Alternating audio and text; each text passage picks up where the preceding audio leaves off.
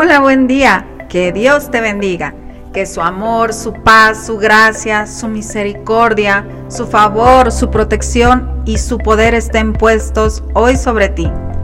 Estamos muy contentos porque vamos a comenzar una nueva serie de devocionales, la cual ayudará de una forma extraordinaria a entender este tipo de procesos.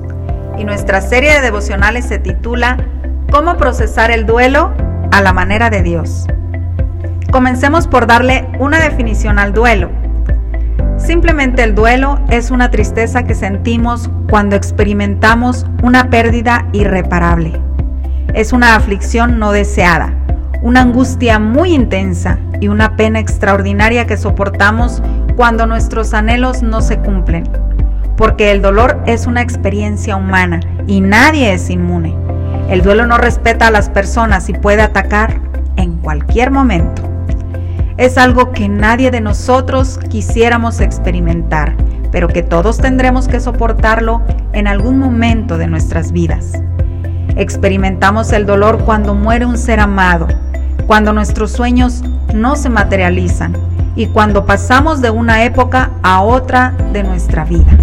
Y a menudo nos afligimos cuando miramos hacia atrás e imaginamos lo que podía haber sido y no es experiencias que nunca llegamos a tener, personas a las que no llegamos a amar, sueños que no llegamos a cumplir.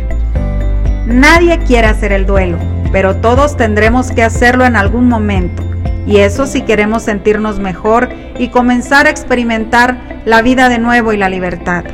Si no lo hacemos, nos quedaremos estancados, varados en el mismo día por el resto de nuestras vidas, esperando y llorando para que lo que perdimos se revierta de alguna forma.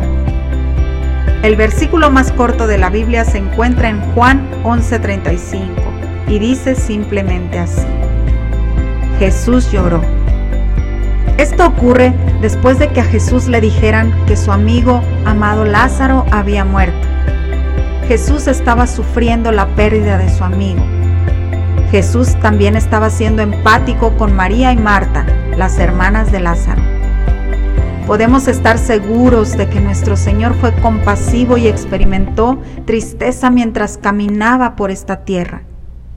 Este versículo de dos palabras parece darnos permiso para afligirnos.